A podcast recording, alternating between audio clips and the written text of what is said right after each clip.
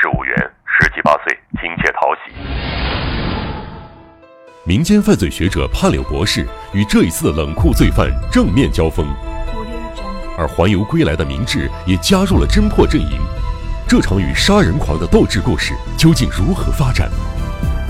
我一定一定要抓住这个变态的家伙！《江户川乱步小说集》第七卷《蜘蛛男》，欢迎收听。在外厅有一栋名为关东大楼的大厦，看着规模不太大。大楼最近正挂牌对外出租。一天早上，一位体面的绅士。走进这栋大楼的事务所，接待员接过名片，上面印着“美术品商道元平造”。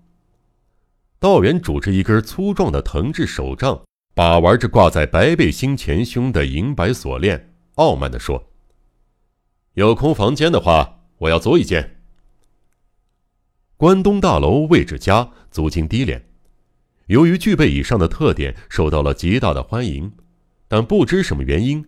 有一间事务所怎么都租不出去，业主迷信，认为也许是十三这个数字太不吉利了，甚至想跳过这个号码，把接下来所有的房号都重新调整了一遍。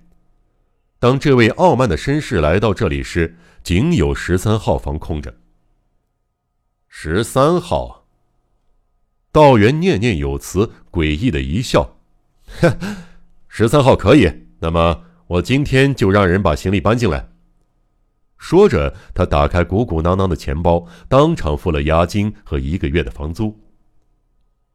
大楼不是政府机关，既不会调查租赁人的身份，也不要求对方提供户籍本，甚至不需要保证人，只要外表体面，承担得了房租，不管他是张三李四，随时都能租到房。当然，张三李四不是指道元。不过，纵使那张美术品商道元平造的名片是假的，只要没人对此表示怀疑，就不会有人质疑、核查什么。收下租金和押金的收据，道元就出了事务所，回去准备搬家吗？不是，他走进街角的一个自动电话亭。喂，K 家具店吗？我是关东大楼十三号房的道元，我想买一批东西，很着急。希望能立刻看到订购的物品，你们帮我挑选送过来。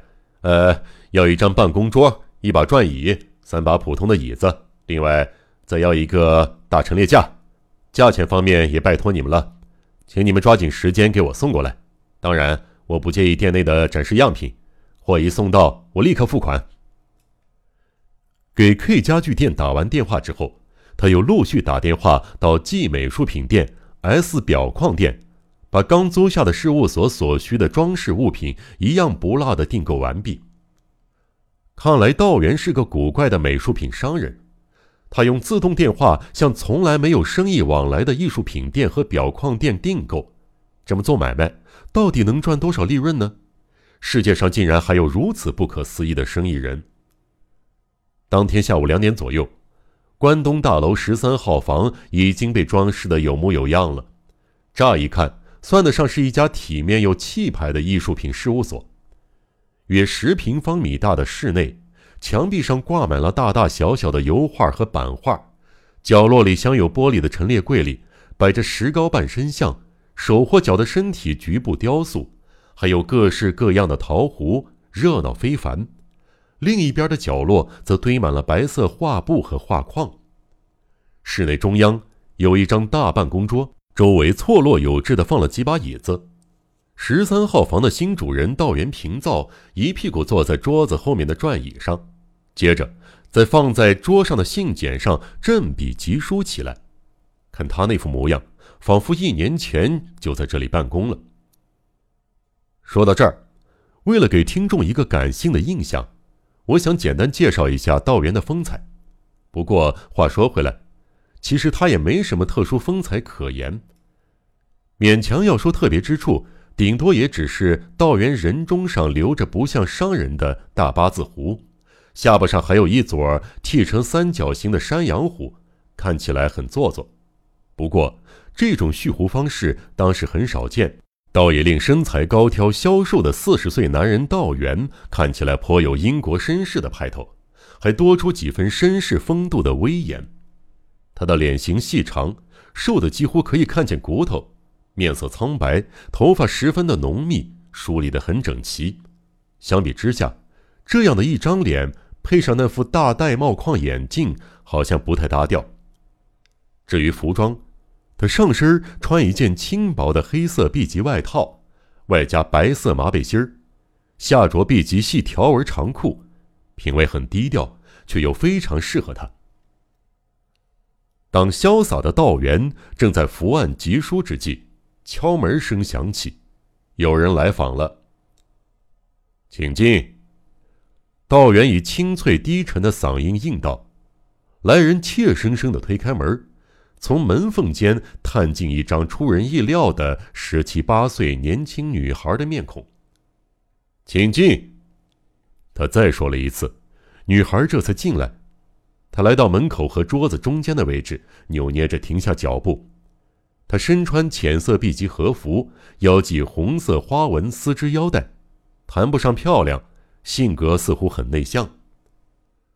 道元立刻显出不耐烦的神色。